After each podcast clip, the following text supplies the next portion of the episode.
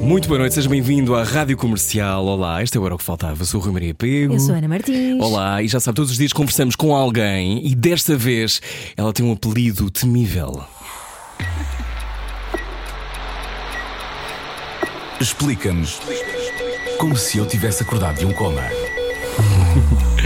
Bom dia. Olá, então, a nossa convidada de hoje tem o apelido mais temido da América Latina, mas com aquela carinha de anjo não engana ninguém. Ganhou o prémio de melhor atriz principal pela Broadway World Spain há muito pouco tempo, graças ao papel no musical El Médico, mas ninguém lhe tira a Christine no Fantasma da Ópera, em pleno Royal Albert Hall. Fantasma da Ópera, que vai estar em Lisboa esta semana. Tem 34 anos e muito talento, até já ajudou a ver talento na televisão portuguesa. Connosco, Sofia Escobar. Bem-vinda, Sofia. Muito obrigada, é um Olá. prazer enorme estar com vocês hoje. Obrigado, o prazer é todo nosso. Eh, é esta hora. Normalmente à noite, como é que é a tua vida? Tu às 8 da noite estás fechada numa câmara para não estragar a voz, o oxigênio. Quase, é quase isso. funciona? Na realidade, é, nós temos uma vida muito, muito regrada, Uhum. Ah, especialmente em épocas em que eu tenho que cantar muito, muitos concertos ou trabalhos, Uhum. Ah, e por isso tenho uma vida muito de avó.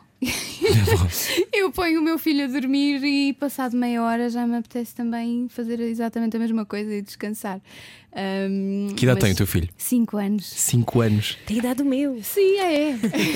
É uma idade E como é que tu eh, gira. tens gerido este, este lado de, por exemplo, quando estás a fazer espetáculo eh, no West End ou quando estás, por exemplo, em Espanha, são oito espetáculos por semana?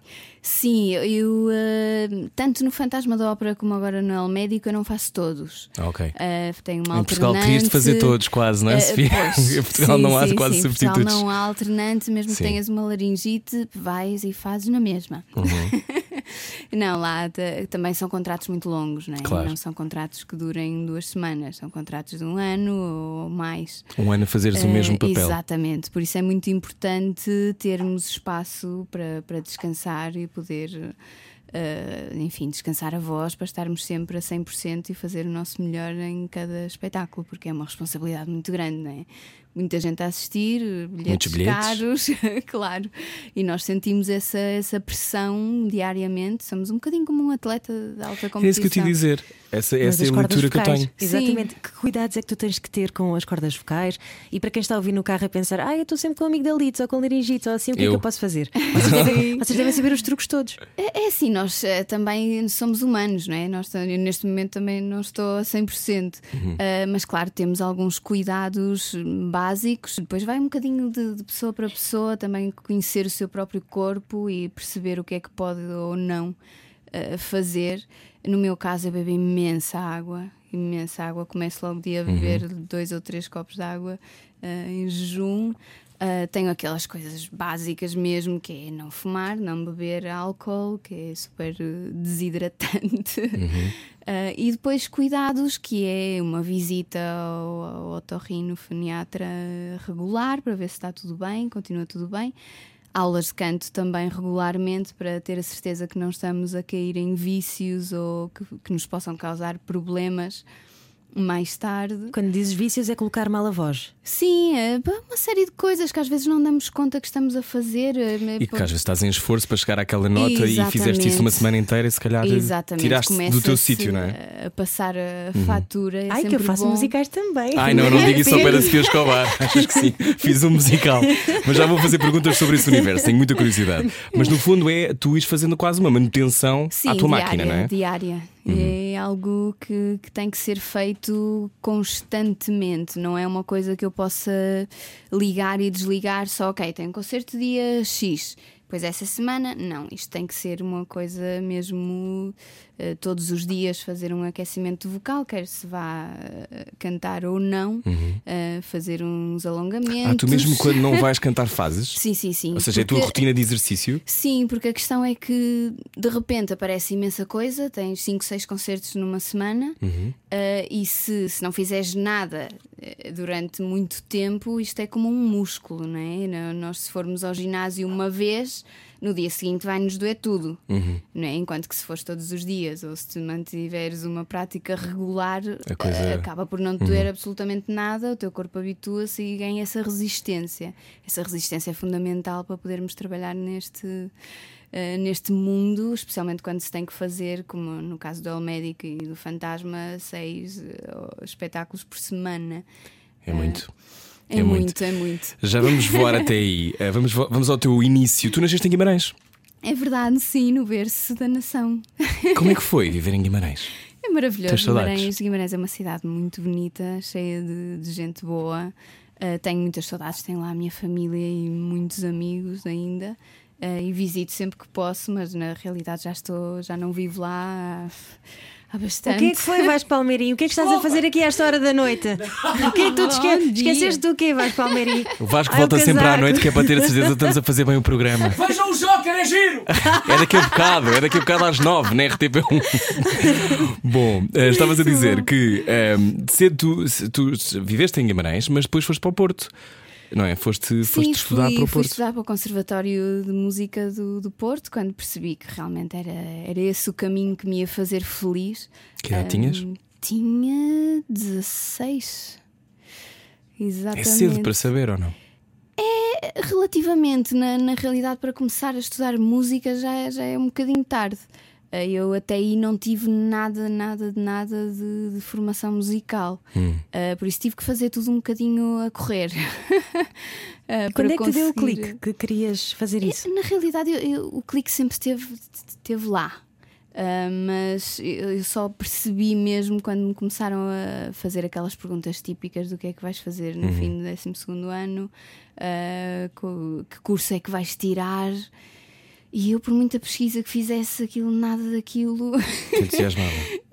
me entusiasmava particularmente, por isso acabei por perceber realmente que, que o meu caminho era um caminho mais artístico e que aquilo que eu realmente gostava de fazer era cantar e contar histórias. E felizmente tive a grande sorte de ter uns pais que, que me apoiaram hum, e que perceberam também que era melhor falhar a fazer alguma coisa que te apaixona do que passar uma vida inteira a fazer algo porque sim, quando não te faz feliz. E dizes falhar porque quando chegaste a Londres, depois do Porto foste para Londres, não foi um percurso fácil. Não, as pessoas, claro, a tendência é só ver depois o fruto de, de Uhum. O muitos anos, Hall, é? claro, de muitos anos de, de trabalho, mas para chegar até aí eh, houve momentos muito complicados e no meu caso eu venho de uma, uma família de classe média, nós, por exemplo, ne- meus pais não tinham de maneira nenhuma meios para me pôr a estudar em Londres. Uhum. Eh, mesmo ir lá fazer as audições já foi um. Claro, é muito difícil, é caro, não é? esticar. Já foi esticar um bocadinho a corda e nessa altura vendi imensas coisas para, para poder ir. eh, Joias, Portanto, o teu sonho piano. sempre, sempre a tua. O as joias e o piano. Sim, vendi. Vendi. O piano já foi depois de eu ter entrado eh, para dar ali um empurrãozinho, porque a vida em Londres é. Estudaste em que é- escola? É, que- na Guildhall. Na of Guild Music and Drama. Hall. Ah, que é uma escola zona. É maravilhoso. É eu maravilhoso, sentia-me não é? sentia um bocadinho como se estivesse a entrar no, no fame. Aquela coisa. Sim. O patinho feio de repente está tá, estou na, minha praia, isto é tudo maravilhoso. Foi- Patinho feio foi porquê? um sonho.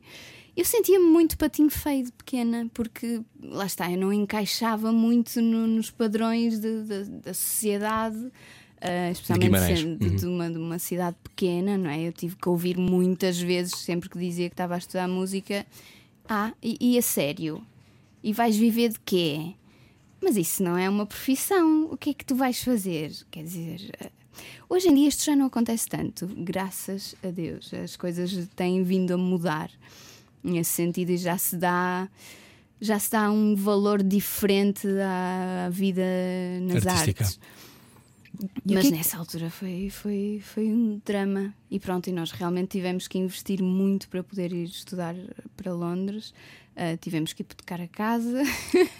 Os teus pais Os hipotecaram meus a pais casa. hipotecaram a casa para me conseguir um empréstimo para eu, para eu poder ir estudar. Pois tem que se dar uma garantia porque é muito Uf, caro, não é? Foi, foi. Talvez eu já tenha também visto como é que é, que é muito caro. Pois, é, É mesmo é- caro é e os mesmo bancos não têm normalmente, os- aliás, os bancos portugueses não têm, não te dão Não. dinheiro suficiente nesses eh, empréstimos escolares para poderes fazer isso porque é muito dinheiro. Pois, exato. É que é Então, um e como é, que, como é que se diz a um pai ou uma mãe eh, que tipo, hipotecam a casa para te levar?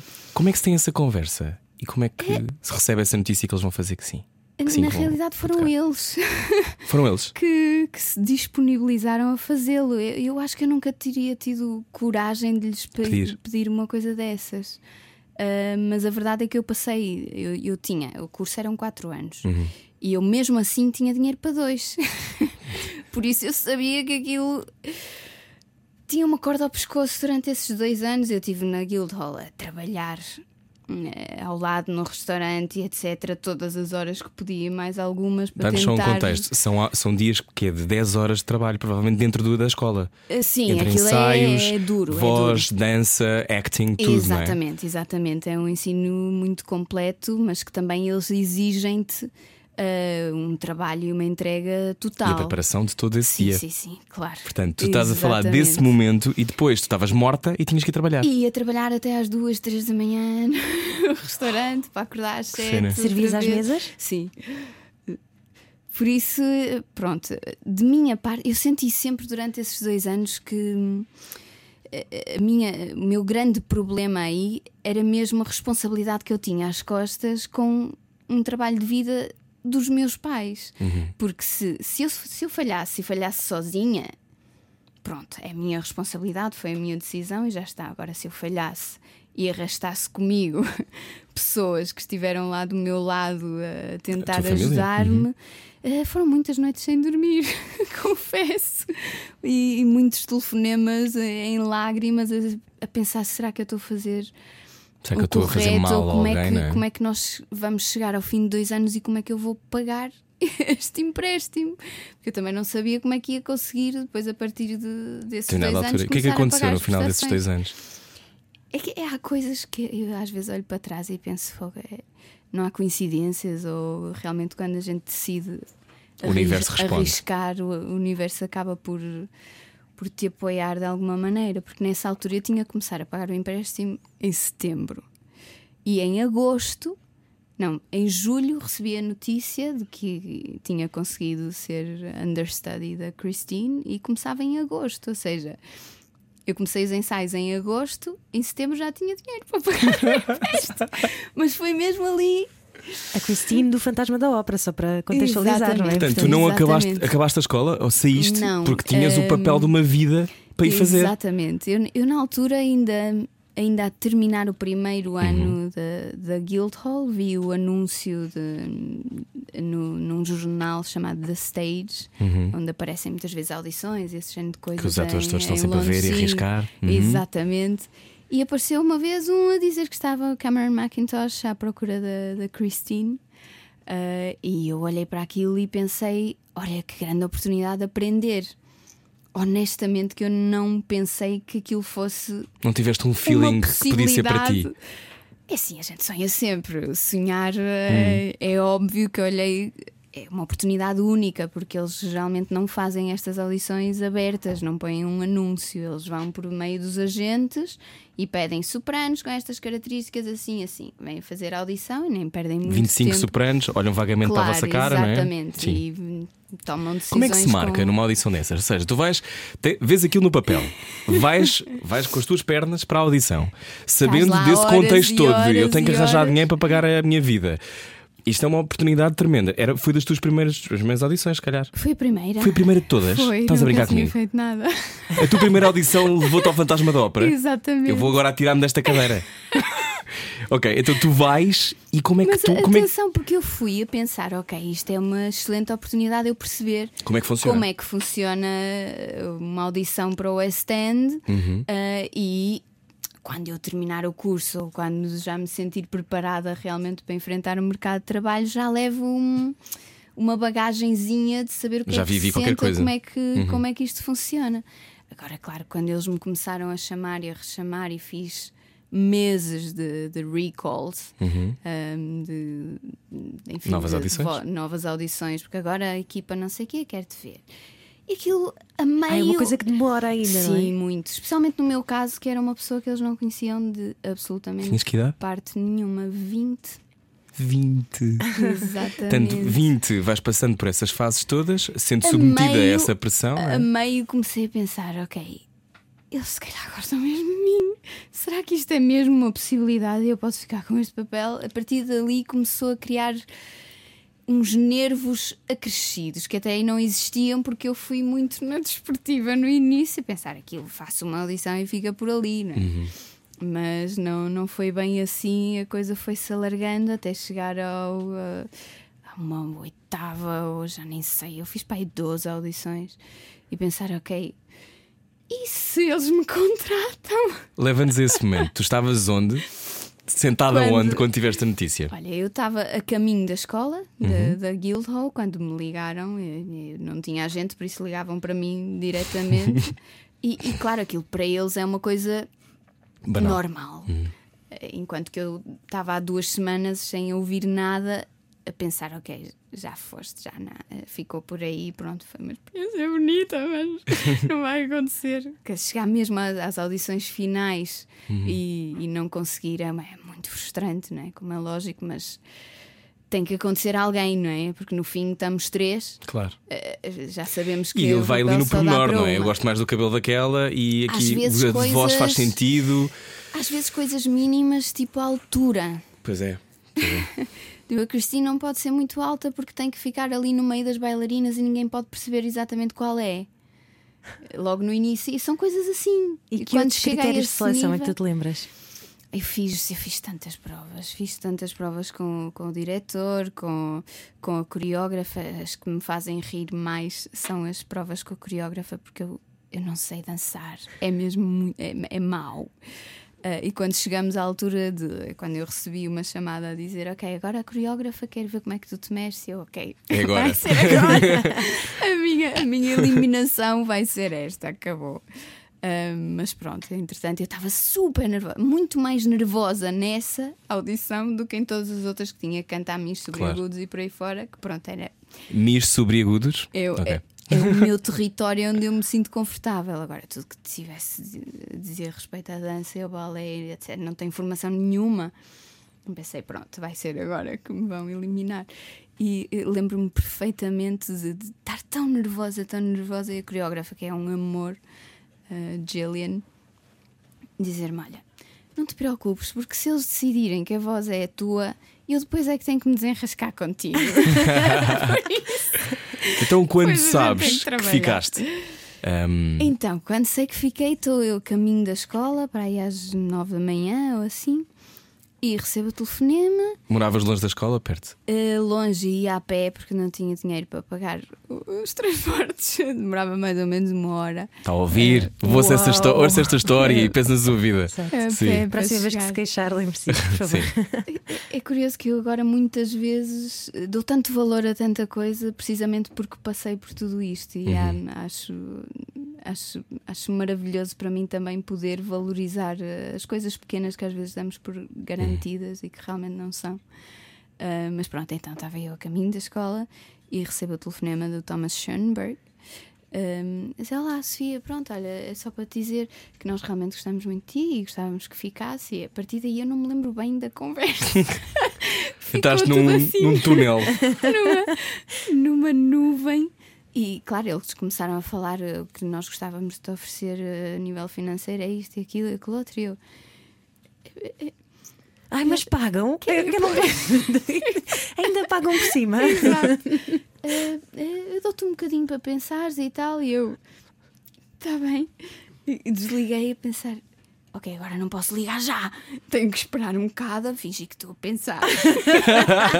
e o que Sentaste numa fonte. E sentei-me numa paragem de autocarro, mais ou menos meia hora. Estive lá sentada a olhar para o telemóvel. Autocarro que tu não podias apanhar porque não tinhas dinheiro. Exatamente. Exatamente. Pensaste, se calhar agora já posso apanhar o autocarro. Vou perder a cabeça. para as alegrias da vida. Até se calhar já posso ir de metro. Não, foi, foi maravilhoso. E depois ah, houve o processo de ligar, obviamente, aos meus pais. Foram as primeiras pessoas ah, a ter a notícia. Choramos todos muito. Ah, e depois voltar a ligar ao Thomas Sherman quando quer respirar fundo, faz de conta que isto é, estás super calma. Sim, sim, eu eh, aceito, claro, e tal, sei o quê. Ele começou-me a explicar quando é que começavam os ensaios e tal, e aquilo foi foi hum, tipo conto de fadas. Quando olho para trás e me lembro de tudo isto, é mesmo viver um conto de fadas. Então já nos contas como é que foi esse conto de fadas. A seguir, era o que faltava hoje com Sofia Escobar. Há mais? Venha connosco. Boa viagem. Era o que faltava. Comercial. Tem um apelido temido e tem também uma voz extraordinária. Hoje está cá Sofia Escobar. Um, Sofia Escobar, já nos contaste como é que foi saber a notícia de que ias ficar no Fantasma da Ópera, mas uma coisa é saber a notícia, uma coisa é fazer todas essa, todo esse caminho até esse momento, mas depois é quando estás no palco, quando estás a viver isso. Como é que foi esse processo? Fizeste o Fantasma da Ópera há quanto tempo já? Ah, eu saí em 2014, porque entretanto eu fui, fui understudy no primeiro ano. Understudy é alguém que substitui, É, não é? E fica ali para o caso de acontecer alguma coisa. Ah, eu fazia parte do E chegaste a fazer? qualquer- Ah, sim, ok. sim, e fiz umas 20 e tal performances de, de Christine nesse ano. Depois saí para fazer West Side Story Uhum. e voltei já para a protagonista, fazer seis espetáculos da, Como é, que, Christine. como é que foi a primeira vez que pisaste o palco como Christine? Honestamente, eu arrepio-me só de, só de pensar. Primeiro, todo aquele processo de ensaios naqueles, enfim, no Her Majesty's uh, Theatre, que eu, eu via aquelas imagens de pequenas, as partituras e as imagens da Sarah Brightman e do Michael Crawford Uhum. a pisar exatamente aquele palco. E eu era um bocadinho fã, estava muito deslumbrada com. Com todos os elementos do, do Fantasma Sim, da agarrada às maçanetas das portas. Eu não acredito que esta é a maçaneta da porta do Totalmente. teatro. O, o órgão do Sim. Phantom e tocava no órgão a pensar: eu não acredito que isto está a acontecer, que sou, sou mesmo eu que estou aqui.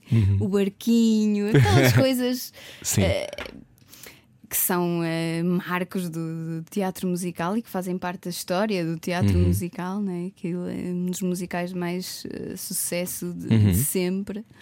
E é verdade que tem aquela mitologia associada de que há sempre de facto um fantasma. Conta-nos lá. Todos os teatros têm essas histórias, faz um bocadinho parte de- do misticismo, também há. cá também, em qualquer um. Acho que há sempre um fantasma. E como é que eh, estávamos, estás-nos a falar sobre parte de- do teu deslumbramento com aquilo que te está a acontecer, mas há um momento em que tens mesmo que ir para o palco, como Christine. Sim, a, a- vantagem de ser uh, cover da, da Christine é que nós tínhamos os primeiros espetáculos que a cover faz são espetáculos agendados. Ou seja, eles num contrato de um ano têm a Christine principal que faz seis espetáculos, têm a alternate que faz dois e têm a cover para o caso de uma ou outra não estarem bem. O que acontece é que durante esse ano nós também temos direito a férias. Uh, e quando a Christine principal vai de férias uma semana, Vocês ficam as duas de um, sobreaviso. A cover passa a fazer seis e eu digo, a alternate passa a fazer fa- seis e a cover faz dois. Uh, por isso eu tinha uma data fixa para, para fazer o espetáculo e sabia. Porque muitas vezes, como understudy, também somos um bocado atirados aos lobos no último minuto, uh, que é um trabalho muito, muito difícil. Que é e- 15 minutos antes ela magoou-se num joelho, tens que ir tu. Exatamente, exatamente, sem estar a contar. É, é, é, é violento. Montar o cabelo, montar a maquilhagem. Honestamente, eu Hum. a tenho feito protagonistas durante muito tempo. Acho muito mais difícil ser, eh, ser substituta do que estar realmente a Uhum. saberes fazer que- o que estás a papel. Fazer. Aquilo entras num, num ritmo de, de trabalho que já não te dá aqueles nervos negativos, não é? Uhum. Um, sabes muito bem o que é que estás a fazer, tens aquilo tremendamente bem preparado e Claro. fazes seis espetáculos por semana, são seis espetáculos por semana que estás Tens que estar e pronto. Como é que te corre bem. surpreendeste contigo mais? Como é que me surpreendi? No- Contigo no- com, no, no, no palco, no, nessa experiência, essa tua primeira experiência. Como é que ficaste surpreendida com, com as tuas capacidades, por exemplo? Eu, eu não, não dizia surpreender. Uma, uma coisa que realmente me surpreendeu foi quando entrei na Guildhall. Um, aí sim, eu entrei cheia de dúvidas, uh, com muitos medos. Um, Eras muito miúda, se- 20 se- anos. Sem saber uh, 17, se 18. estava a tomar a decisão certa, se teria um futuro. um, e a partir do momento que comecei a trabalhar com, com a minha professora, que até hoje ainda tenho aulas com ela, Susan McCulloch, eh, aquilo logo nos primeiros dois meses dei um salto incrível e comecei realmente a acreditar em mim.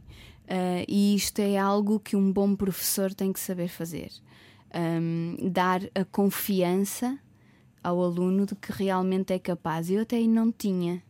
Não tinha, tinha sempre muito receio, ah, tinha tanto medo que isso me. Enfim, eu quando subia a palco fazia uma percentagem daquilo que era capaz de fazer. Uh, a partir do momento em que comecei realmente a ter essa confiança, foi quando eu comecei a libertar. Um, e isso foi, foi vital para mim. Para mim foi uma enorme surpresa, uma, uma grande surpresa com o trabalho com ela, mesmo a nível técnico, de pensar uh, as minhas limitações, afinal, não eram as limitações que eu pensava. Ela conseguiu destruir esses muros. Eram preconceitos teus? Sim. Isso vinha de Portugal ou foi uma coisa de lá? Não, vinha de mim. vinha de, de, medo e de uma miúda que, apesar de tudo, era tremendamente tímida e que foi uma luta poder, poder realmente ter a força suficiente para, para pisar o palco, mas a paixão era tanta que eu tinha mesmo que, que derrubar esses muros de alguma maneira. Felizmente o universo pôs é isso que eu no meu perguntar. caminho as pessoas certas. Para... Olhando para esta tua história e depois continua, já lá vamos ao resto, hum, há pessoas que, que aparecem na altura certa? Sim, sim, sem dúvida nenhuma, sem dúvida. Susan McCullough foi, foi um marco uh, e é um marco na, na minha vida e de certeza que eu não teria conseguido nem metade daquilo que consegui se não fosse com a ajuda dela e o apoio e claro com muitas outras pessoas que mesmo não sendo eh, meus professores estiveram lá para me apoiar desde o dia 1. Quando é que tu sais de Londres e depois uh, andaste aqui uh, meio Lisboa, meio Madrid, não é? Como é que está a tua vida agora? A minha vida agora está com uma base em Espanha, Uh, mas que no fundo eu, eu, vou para onde o trabalho me chama. é um bocadinho a nossa vida, esta de, de artistas. Uh, não, há, não há fronteiras, né? Eu neste momento estou em Espanha, mas amanhã posso estar sei lá onde. Quando é que te estreias na Broadway? Boa pergunta, gostava, já tive quase. Já tiveste quase? Tive, tive, tive muito perto de fazer o West Side Story lá. lá. Pois uh, fizeste em Londres. Sim, e na altura aquilo correu, correu muito uhum, bem e sim. chamou a atenção. Ganhaste prémios? Ganhei. Uhum. Bastantes? sim, ganhei. Quantos prémios tens até agora? Já tens muitos? Boa, olha, eu não sei. Uma das coisas que mais eh, dou, dou, dou muito valor aos prémios, como é lógico, um, mas é, é para mim é, é, o reconhecimento, é Dos ver o pares. meu trabalho uhum. reconhecido, não só pelos meus pares, mas pelo público, é aquilo que simboliza o prémio. É que, claro, as pessoas pensam que chegas a um determinado nível e já não. Já não te preocupas, ou, e não é assim. Eu, eu, eu, pelo menos, eu falo por mim, obviamente, chegando a um determinado nível, continuo a haver muitas dúvidas, muitas vezes, uh, e de repente uh, problemas a nível técnico ou vocal, ou não sei o quê, ou mesmo um cansaço ou o que seja, uh, faz parte de, da nossa vida. Nós uhum. não somos uh, perfeitos nunca, ainda bem. Um, e às vezes, nesses momentos de dúvida, é quando eu vou olhar para os prémios. Estão, estão onde os teus é prémios? Estão, estão, estão na minha sala, numa vitrine. Não estão na, assim, na cozinha. A Lady Gaga tem os prémios lá na cozinha. Sim, ouvi no outro dia.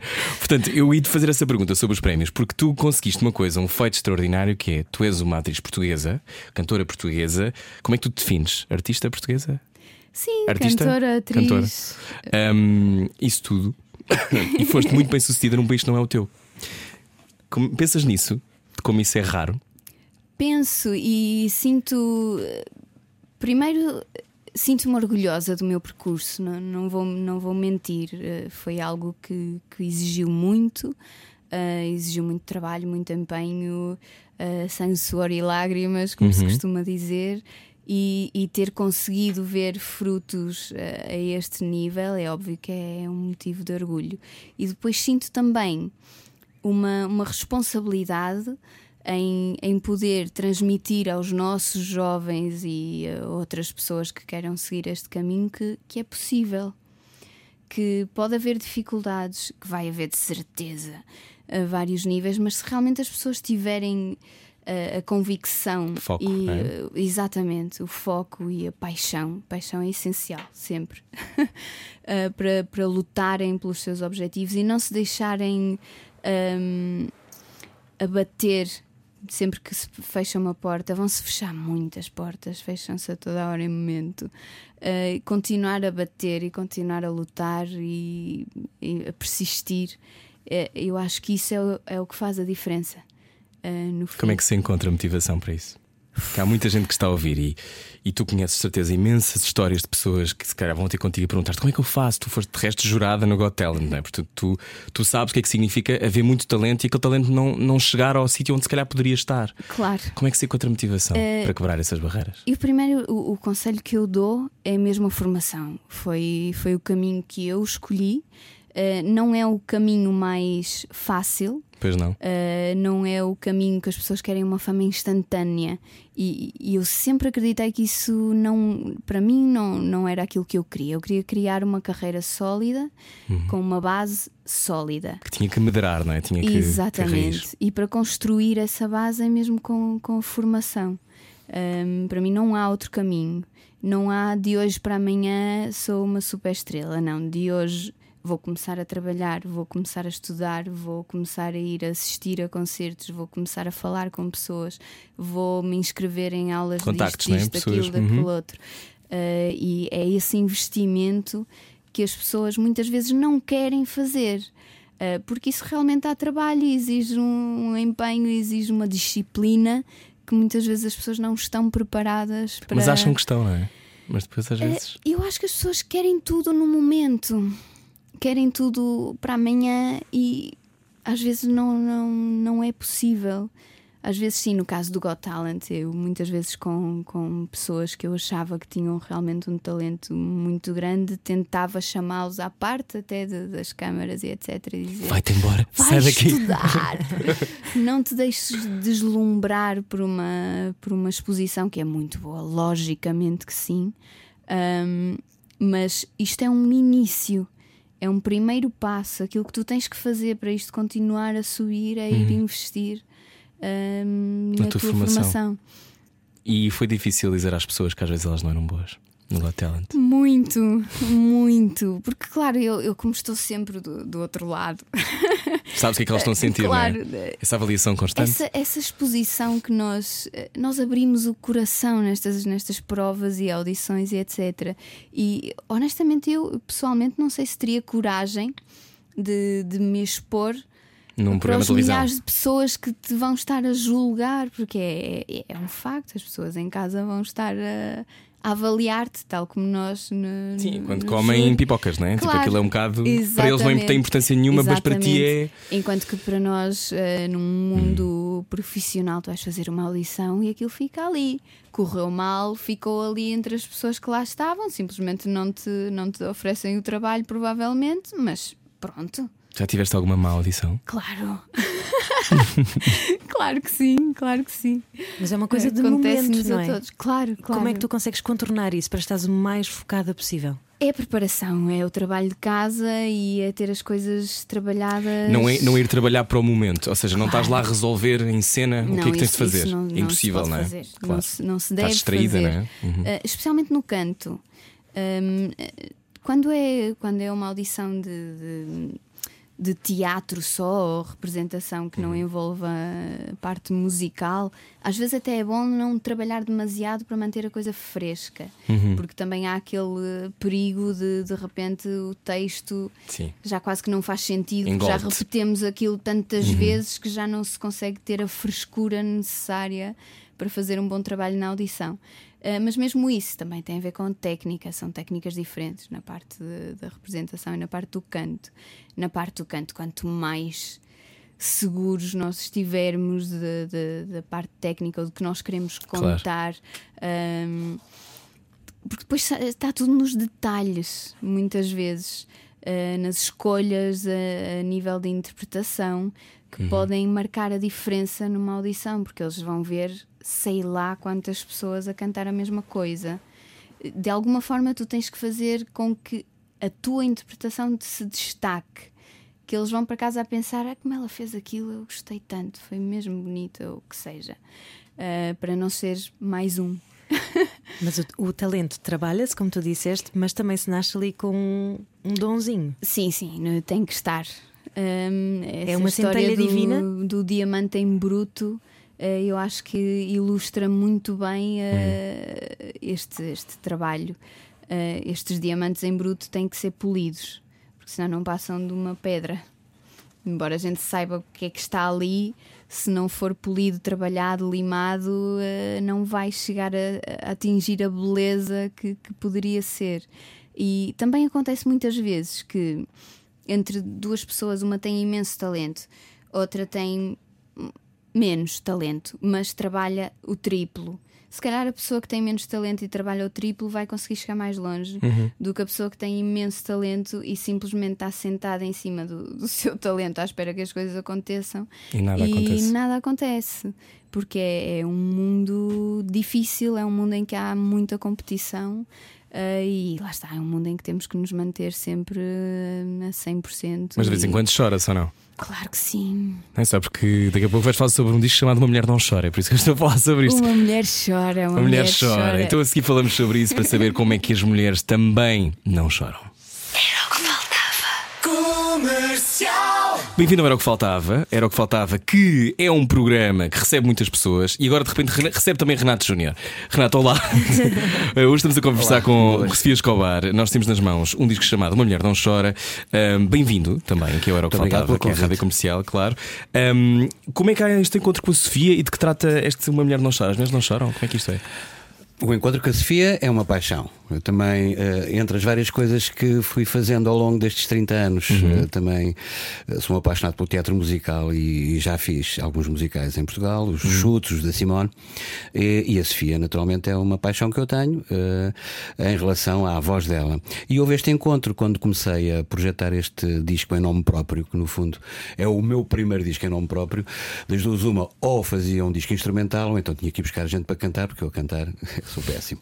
E comecei a desenhar as canções e uh, à medida que as canções foram avançando fui, fui pensando em pessoas que as podiam interpretar e que eu achava que tinham uhum. a ver. E este tema que a Sofia uh, acedeu uh, a gravar pela honra minha, lembrei-me justamente da voz da voz da Sofia, fiquei muito contente, fui junto dela até Madrid, conseguimos, ela conseguiu arranjar um bocadinho de tempo entre o, o El Médico que está em cena uhum. em Madrid e, e foi maravilhoso. Gravámos em Madrid e de resto ela veio uh, esta semana cá, justamente para o, para o lançamento de Uma Mulher Não Chora, veio aqui ter connosco para Chama-se a vida juntos. que eu quiser, não é? Uh, curiosamente faz todo o sentido para ti. Sim. Tu escolheste a tua vida toda. A então... letra é maravilhosa, a música também, logicamente. Uh, mas tocou-me muito, tocou-me muito. Fala um bocadinho dos vários papéis que a mulher vai assumindo ao longo da vida, o papel de mãe, o papel de amante, o papel de amiga, uh, e todas estas vidas que vamos vivendo. E depois, claro que enquanto atriz, ainda mais sentido me fez uhum. uh, dizer estas palavras, cantá-las. Uh, e, e, claro, terminar. E agora vou viver a vida que eu quiser, a vida que eu decidir. Uh, é muito bonito, é muito bonito. Vocês têm que ouvir. E tu, é em, enquanto mulher, tu sentes que é-nos permitido mostrarmos a nossa fragilidade nos tempos que correm? Tu és mãe, és trabalhadora, és artista. Eu, eu acho que há uma pressão para não fazermos. Eu, eu contrario muito essa, essa pressão e tento viver de acordo com aquilo que eu sou. Um, essa fragilidade para mim é uma coisa natural. Não quer dizer que nós sejamos fracas. Eh, não vamos misturar as coisas. São coisas muito diferentes. Eh, ter alguma fragilidade, sensibilidade, uh, estar aberto, ser uma pessoa emocional, uma pessoa que se emociona com coisas, pessoas que deixa que, que, que as situações lhe toquem de alguma forma mais, mais profunda, isso não é ser fraco. Isso, uh, aliás, é ser forte. Ter essa coragem de, de, ter o coração aberto hoje em dia, eu acho que é uma grande fortaleza. e cada vez mais nós temos. As mulheres têm essa opção e nós agora estamos a assistir um, a uma chamada de atenção uhum. muito forte, especialmente no mundo artístico um, àquilo que é ser mulher neste mundo. Uh, e este disco é uma brilhante homenagem a, a isso. É isso que eu ia perguntar, Renato. São quantas cantoras? 15? São, na realidade são 16, porque 16. um dos temas tem as duas Patrícias, a Antunes ah, e a Silveira, então são, são maravilhosas elas. E, e como é que foi fazer este, esta. cozer isto tudo? Olha, foi acontecendo. Uh, foi, uh, eu fui, apeteceu-me fazer algo, como dizia, uhum. por mim, em nome próprio. Fui fazendo depois ter feito música e discos para muita gente. Uhum. E depois foi, foi, foi uma coisa que foi acontecendo. Inicialmente não era pensado ser uma homenagem à, à mulher, mas como se vi-me rodeado de tantas e tão belas cantoras, uhum. amigas, cúmplices nesta jornada, acaba, acaba por ser de facto uma homenagem à mulher que eu acho uma fortaleza. E, e é com esse, com esse amor que foi feito esse disco, com a cumplicidade delas, como é o caso da Sofia. E tu conseguiste todas as mais extraordinárias intérpretes portuguesas. Rita Redes, Ana Bacalhau, Lúcia Muniz, Maria João, Viviane, Soraya Tavares, Cátia Guerreiro, meu Deus, já continuamos a, dizer, porque são tantas e nós temos que fazer Simone aqui um, uma pausazinha, não é? Já voltamos, aqui no Era o que Faltava, estamos a conversar com Sofia Escobar e Renato Júnior. Uh, uma mulher não chora. Já falamos mais sobre isso, já a seguir, fique por aí e venha connosco. Era o que faltava. Acabou agora uma relação? Não vai ficar sozinho. Era o que faltava. Com Rui Maria Peco e Ana Martins. Na comercial. Juntos eu e você. Pode sempre contar connosco para ficar consigo mesmo quando não tiver mais ninguém, o que eu acho que é simpático, não tu achas? Puseste este jingle por causa do CD que nós estávamos a falar. É, é? Uma, uma, mulher, mulher não, não chora. chora. Uma mulher não chora. Bom, Mas chora, uh, chora sim, senhor. Estamos a falar com a Sofia Escobar e também com o Renato Júnior, que trata, que inventou esta união de mulheres. As mulheres vão mandar no mundo, Sofia. Ou já mandam? Mulheres já mandam no Já mandam, não é? Tempo. Sempre mandaram, filho. O que é que achas? Estavas há pouco a falar de uma, de uma sensação, de, uma, de um movimento diferente no universo artístico. Claro que o Me Too fez, Sim, mudou exatamente. tudo, não é? Mas em Hollywood. Um, sentes que no, no teatro e, e, cada vez mais na, nos lugares cimeiros as mulheres tomam decisões e são tidas em conta? Sim, sim, sim, cada vez mais e especialmente agora depois deste, deste enorme boom que teve uhum. todo este movimento, cada vez mais temos esse, essa vantagem, esse, esse protagonismo que já era devido há muito. Até porque há aqui uma elegia à sensibilidade. Estávamos a falar disso há pouco, não é? Até mesmo os homens começam a estar mais despertos para isso, o que sim, é importante, sim, não é? Sim, sim. Sim, exatamente. Uh, há muita coisa que, que foi como estabelecida pela sociedade e que muitos homens, nem, nem por mal, mas pura e simplesmente porque era assim que as coisas eram e porque era socialmente aceitável que assim fosse. Tinham que ser durões. É, exato, e hoje em dia isso também já, é, já está a ser muito contrariado esse mito, e a propósito do, do, título deste, deste disco, isto vem muito daquela história do homem não chora, não é? Uhum. Uh, e isso também é algo que já está muito a ser contrariado um... Choras muito, Renato. Choro. Choras. E cada vez mais, sabes? Com cuidado vais, vais ficando mais. Choras com cãezinhos na televisão. Tudo o meu pai que... chora sempre com Sim, cãezinhos exato, na televisão. Cães na um cãozinho triste, tipo, desaparece num cesto. O meu pai é, vai chorar. Um anúncio, de, um anúncio Portanto, qualquer. os homens eh, têm que, não têm que ter medo de expressar as suas emoções, não é? Eu acho que não, eu acho que não, eu acho que não. Antes, pelo contrário, é, é como a Sofia dizia há pouco, quer dizer, uh, mostrares a tua sensibilidade, mostrar, mostrares a tua emoção não é sinónimo de fraqueza. Antes, pelo contrário. Exatamente. Eu acho que é preciso ter coragem para saber pedir desculpa, para saber uh, perceber que errou. Portanto, e isso não é para todos, é para os guerreiros.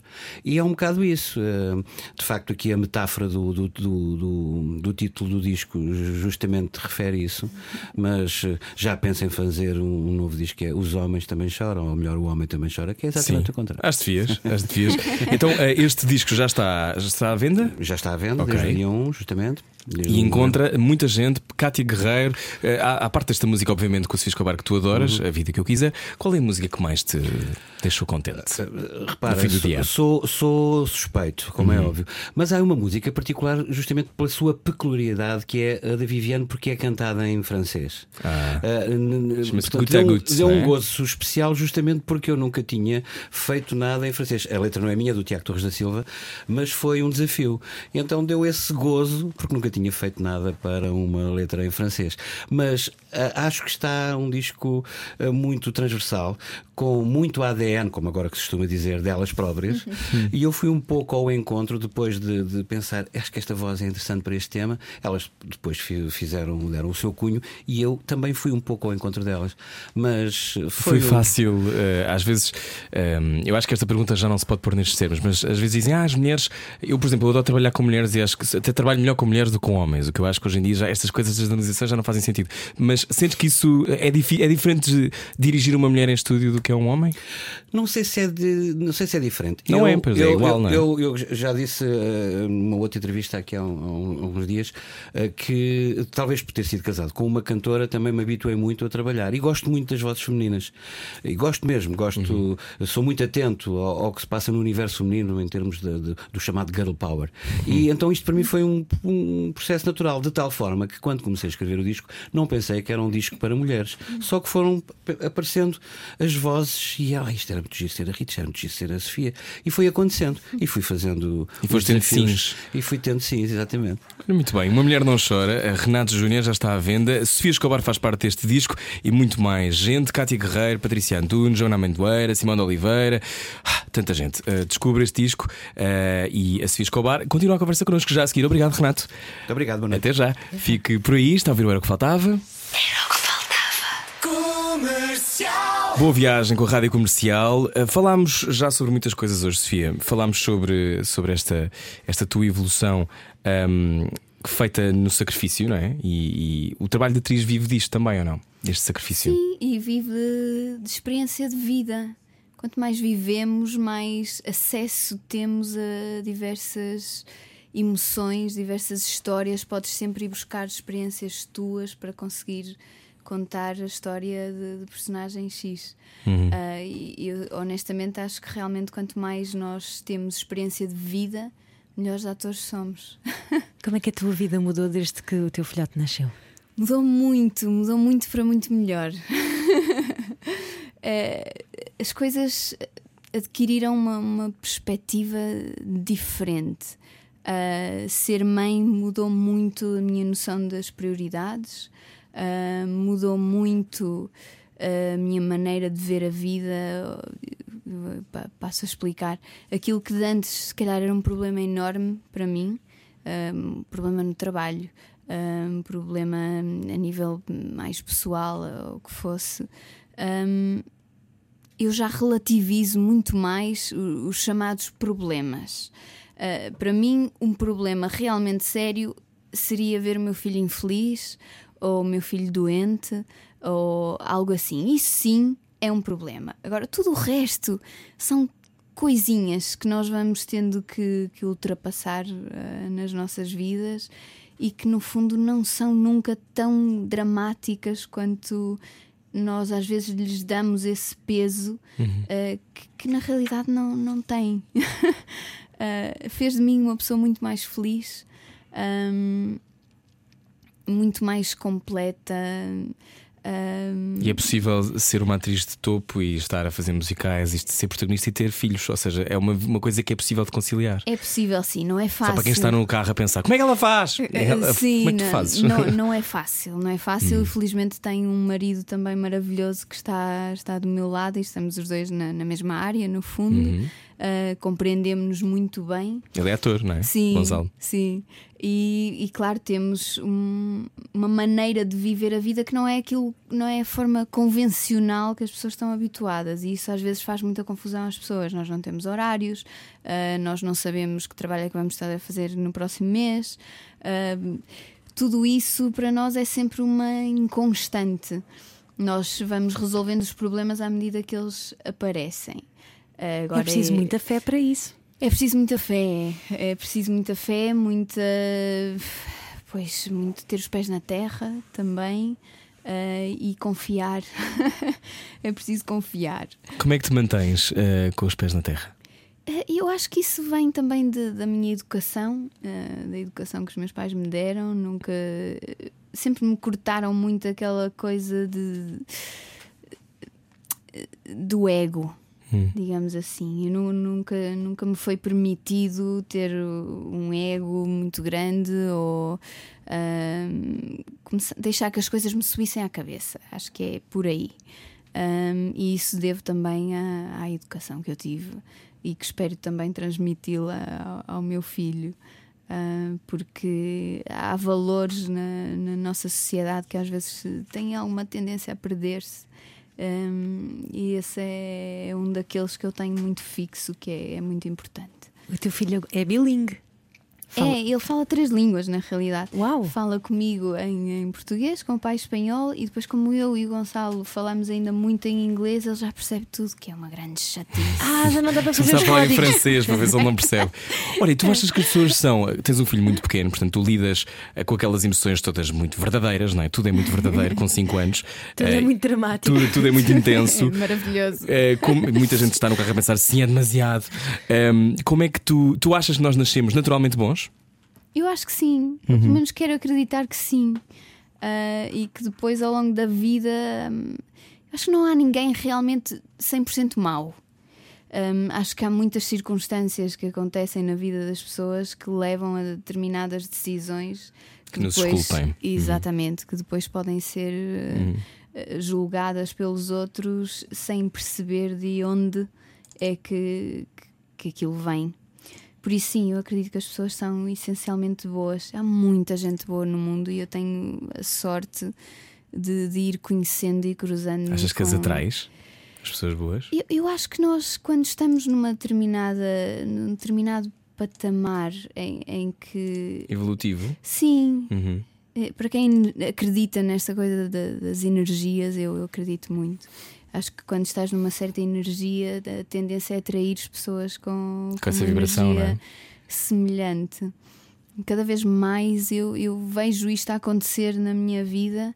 ahm, e isso te- é uma decisão tua também. É, é- és tu que decides eh, se, se queres deixar que uma situação má te amargue ou se queres deixá-la para trás e seguir o teu caminho de outra forma e libertar-te de- desse género de, de coisas mais negativas Opressivas. que no fundo Uhum. só te vão pesando a ti, não é aos outros, é a ti, és tu que depois carregas esse peso. Ah, E eu tento viver um bocadinho é, assim. Portanto, teres a vibração elevada é uma questão de escolha. E, e o que é que te ajuda, para além de escolheres que queres, mas o que é que te mais te ajuda a manter-te? A- Ajuda-me a tentar olhar para. Exemplo, eh, eh, se tiver uma situação muito má na minha vida, um problema grande, primeiro tento afastar-me e tento olhar para ele de fora e depois tento dar, eh, agradecer todas as coisas boas que eu tenho na minha vida. E isso põe-me logo noutro sítio. Gratidão. A gratidão. E isto é algo para mim Onde há gratidão, não há espaço para queixume, não é? Não. E, e nós esquecemos. E é uma coisa natural. Eh, Quando tens as coisas como garantidas, que abres o frigorífico e tens comida lá dentro, ou tens uma casa e tens um teto e estás quentinho no inverno e tens um bom casaco para te abrigar quando sais. Todas estas coisas que nós temos como básicas, garantidas, não são, são, são, são presentes. são, são coisas que- há que estar eh, grato por, por, por tê-las. E uma das principais é aquilo que me, traz sempre um sorriso à cara, sempre que, que tenho um dia pior, é, é mesmo pensar no meu filho. Ou vê-la sorrir ah, porque me fez um desenho X. E, e é- a felicidade está nessas coisas, está nessas coisas pequenas que nós temos diariamente e que às vezes não lhes damos o valor que deveríamos dar. Então vamos saber o que é que tu sentes em dilemas morais, se és assim tão zen ou não. Opa, é agora cortar os ver. pecados em direto na Rádio Comercial. Cortar aos pecados. A Rádio Comercial quer saber o estado anímico dos portugueses num jogo de dilemas morais. Seja muito bem-vindo ao Cortar aos Pecados. Olá, YouTube. Está cá a Sofia Escobar. Sofia Escobar, dizer adeus, esta é a tua câmara no YouTube. Olá, só agora chegou. Cortar aos Pecados é um jogo de dilemas morais, Ana. Vamos saber então se és de facto boa ou má pessoa. Com essa cara de anjo, eu acho que não enganas ninguém, mas pronto, vamos tentar. Ora, dilema número um: o chefe de um cartel de droga aparece à porta do Royal Albert Hall depois de mais uma noite de sucesso com o fantasma da ópera. Ele diz que o teu tio afastado, que tem um nome parecido com o teu, não é? Tem para te dar 500 lingotes de ouro maciço. E usa a palavra lingotes porque acho que é uma palavra que devia ser mais Bonita. usada no vocabulário português. muito tu podes aceitá-los, mas sabes que são lingotes sujos. Podes sempre aplicá-los em causas que precisem. O que é que tu fazes? Uf, quantos são os lingotes? 500. 500. 500 É muito lingote. Em é termos de lingote, é, muito dos- é lingote. muito lingote. É muito lingote. Ahm, e, e há alguma contrapartida? Eu tenho que fazer alguma coisa para os receber ou é simplesmente toma lá, mas sabes que é sujo? Não, te- tens que aceitar eh, vindo das mãos de quem vem, não é? Do senhor que tem Pode o teu ser nome. blood money, não é? Pois, isto realmente é um dilema. Ah, mas olha, eu, eu se calhar eu aceitava, mas não ficava com nenhum. E investia esses lingotes em coisas que realmente merecessem Como a por pena. exemplo. Como por exemplo, olha, eu, eu contribuo com uma, uma charity organization chamada The Amelia Project, feita Uhum. por um português. Se calhar ia tudo para o Amelia Project ou para, para coisas desse O género. dinheiro da droga levavas para a Amelia, para a Amelia Project. Acho que faz todo o sentido. Já agora explica-nos o que é que é esse Amelia Project. O, o Amelia Project é um projeto criado por um amigo meu eh, que eu admiro muito, o Fernando Pinho, eh, e que ele simplesmente decidiu eh, fazer alguma coisa para melhorar o mundo. E é uma daquelas pessoas com um coração gigantesco. Eh, o Amelia Project faz várias coisas, entre elas conseguir transporte para, para crianças.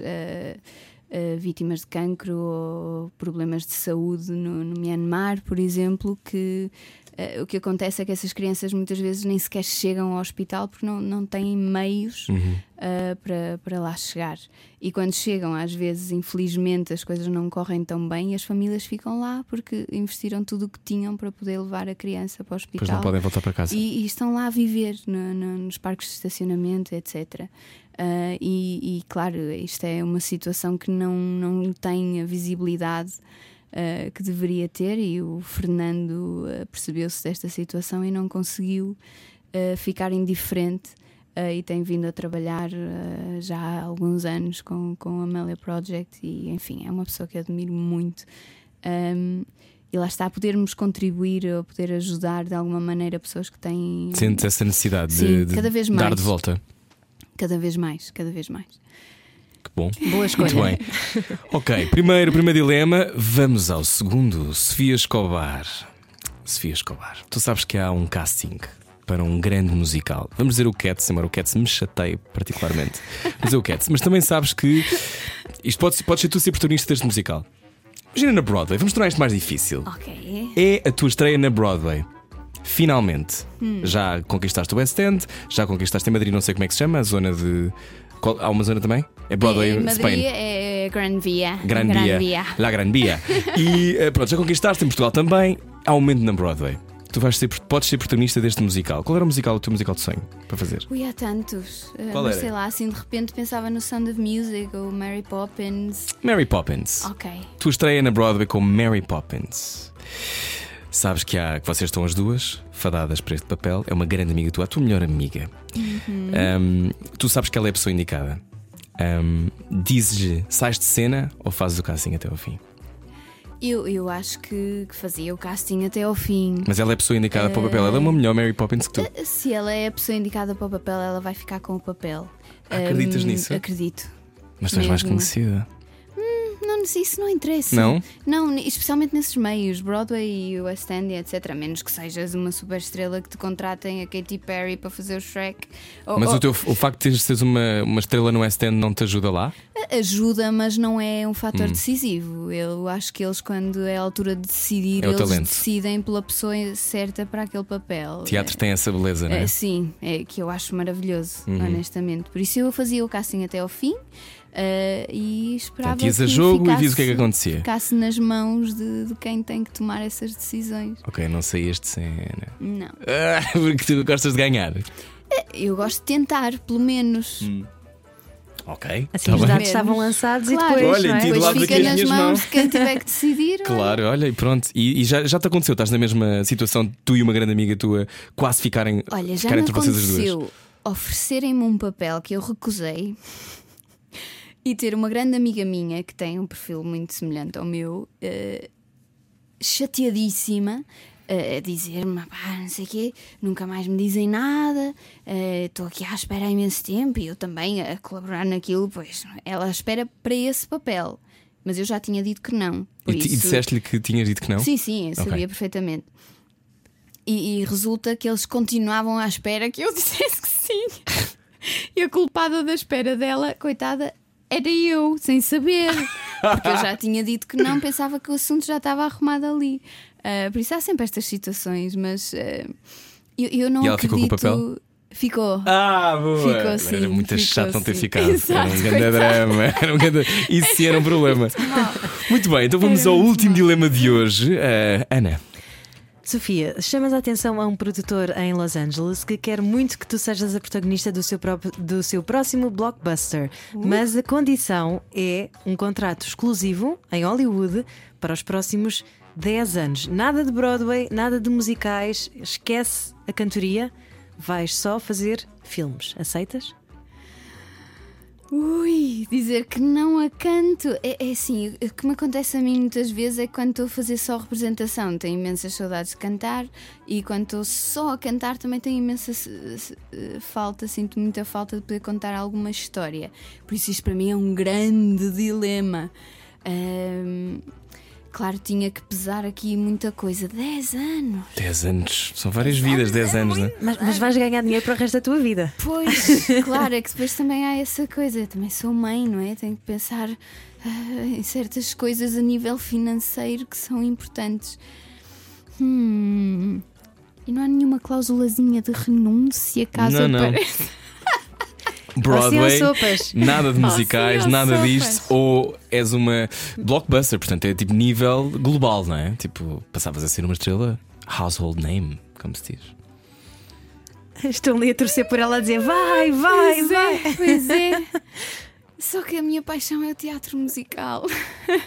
É o melhor de dois estar, mundos. É, e eu ia estar a, a- a negar aquilo que eu sinto que realmente foi aquilo que eu nasci para fazer. Dizia que não. Ahá! Tan, tan, tan. Tan, tan, tan. Muito bem, e hum, já tiveste esta situação? Não. Muito bem, contigo nunca se sabe, tem que sempre fazer esta pergunta. Será que já lhe perguntaram se ela quer Hollywood? particularmente não. Nunca, mas já tiveste situ- essas aproximações americanas? Já, já tive, já tive decisões difíceis de, de tomar. Ah, e lá está, são essas decisões que às vezes Que moldam uma ah, carreira, não é? Moldam o teu, o teu caminho. Uhum. Ah, as decisões que, que tenho vindo a tomar ultimamente, claro que pesa muito a minha família, o meu filho. Ahm, coisas que impliquem eu afastar-me dele durante demasiado tempo é um automático não. não. Não vai dar, porque ele é, é mais importante para mim do que, do que qualquer trabalho. Não tenho qualquer problema em, em assumir isto. E, e quando tomo essas decisões e digo que não à digressão X, eh, as pessoas entendem.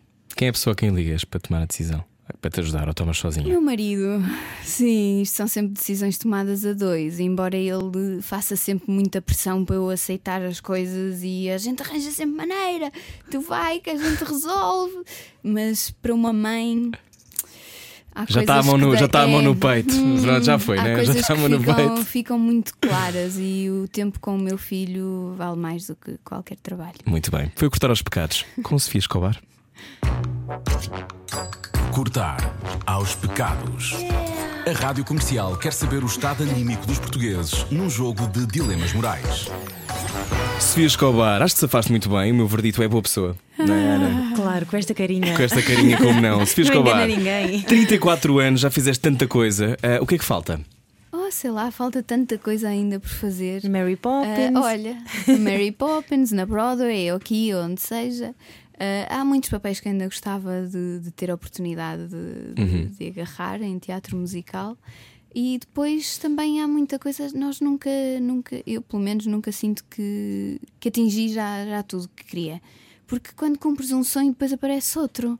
É, é- e é, é algo muito bom. Tens que sonhar para criar mais sonhos, não é? Exatamente. Uhum. E nós temos sempre que estar a apontar mais para cima do sítio onde nós estamos para, para conseguir continuar a, a subir e evoluir. E achas que o vosso filho vai seguir as pegadas dos pais, tanto o pai como a mãe, a- atores, não é? Tu- ambos na representação. Sim, se- a minha, a minha inclinação neste momento é que não. Eh, Eu, eu vejo um miúdo muito sensível e muito inteligente já. Uh, mas não, não o vejo com, com vontade de, de seguir qualquer área artística. E tem, tem coisas extremamente engraçadas. Ele tinha 3 anos e o professor dele da, da, da escola infantil, uma altura, chamou-me e disse: Sabes, hoje uh, perguntamos aos miúdos o que é que faziam os pais. E sabes o que é que o teu filho me respondeu? e eu: hum, O que é que vem daí? Uh, Respondeu-me: ah, A minha mãe faz uma coisa muito fácil. Muito fácil? O que é? É uma coisa muito fácil. Mas está bem, mas o que é que é? Isso de cantar. e eu, quer dizer, a mãe anda aqui a trabalhar tantos anos e para ti é uma coisa muito fácil. Cantar é fácil. abrir a boca e é isso que ela faz. Ou é o que nós vida. fazemos também, é só tipo Já falar, está. não tem, não tem trabalho Exato. nenhum. Que trabalho, trabalho nenhum. que trabalho, qual que é? Portanto, ele pode ser o que ele quiser.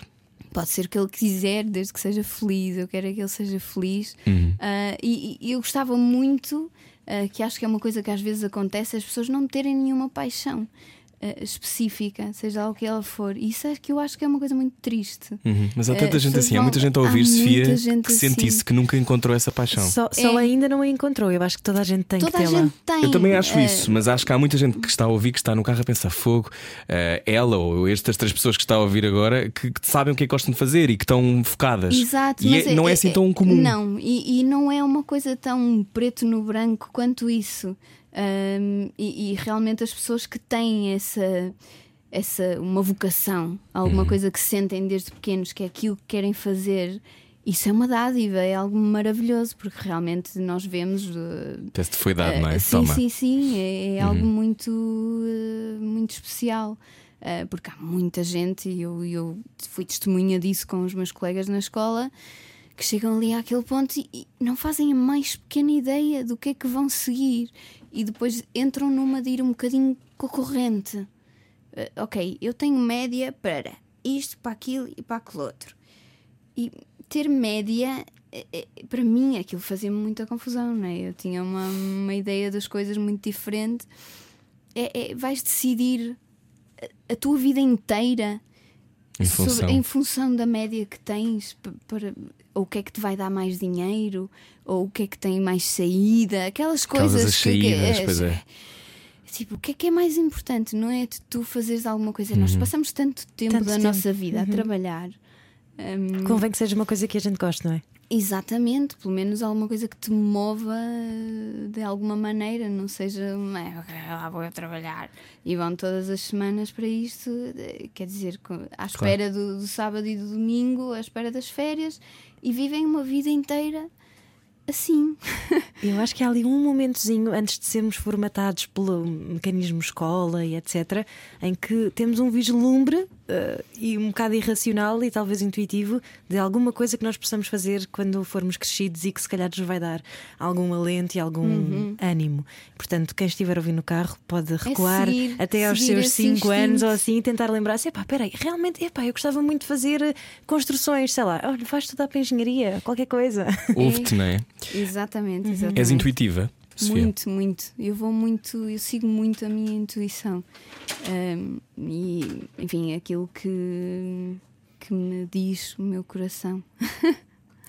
E como é que vais fazer a Christine cá em Portugal? Já fizeste alguma vez? Fizemos agora no Porto. Pois. Ah, E vais foi- fazer foi- em Lisboa foi também? Como é, maravilhoso. como é que é fazer isso cá? Deve ser uma experiência um bocado fora do corpo, não? É. Os teus pais mesmo, foram ver Mesmo, ao sim, Porto. claro, claro.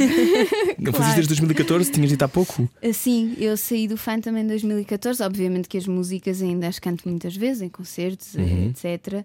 Mas não é a mesma coisa fazer o espetáculo todo do, do início ao fim ah, e fazer a canção X ou Y. Ah, e poder ah, trazer a Christine cá, poder estar num elenco incrível de pessoas talentosíssimas e poder pois quase que é é uma coisa de, de afirmação para as pessoas verem que nós também somos capazes. Há tanto talento em Portugal, não é? que, que somos capazes e ao mesmo nível ou- melhor. A sério, eh, vale a pena vir O elenco é, é português. Todo português, toda a gente. O Arturo Guimarães está envolvido nisto. Não, Não está. Ah! não. Eu amo Arturo Guimarães. Também eu, somos amigos há muitos, muitos anos. Uh, mas sim, é, é maravilhoso poder finalmente mostrar uh, uh, o papel que, que, enfim, que, que me deu visibilidade na, na minha carreira, poder trazê-lo aos nossos palcos. Uh, para mim foi muito emocionante, muito emocionante. Olha, muito obrigado, Sofia, por Obrigada teres vindo até aqui ao programa. Gostávamos muito de conversar Prazer. contigo. Gostávamos muito. Muito Mesmo. obrigada. Era o que faltava não ver a Sofia ao vivo. Quando é que vai ser estes que podes Uh, dizer? 21 a 24 agora de, de novembro. Ok. No campo No pequeno. campo pequeno. Um campo pequeno, é só descobrir e também ouvir Uma Mulher Não Chora, o CD, o disco, aliás, CD, que idade é que eu tenho? O disco eh, de Renato Júnior com tantas mulheres, incluindo Sofia Escobar, a vida que eu quiser, tendo a ouvir esta música. Nós vamos, já voltamos, aliás, este era o que faltava. Fica o rádio comercial. Boa viagem. Era o que.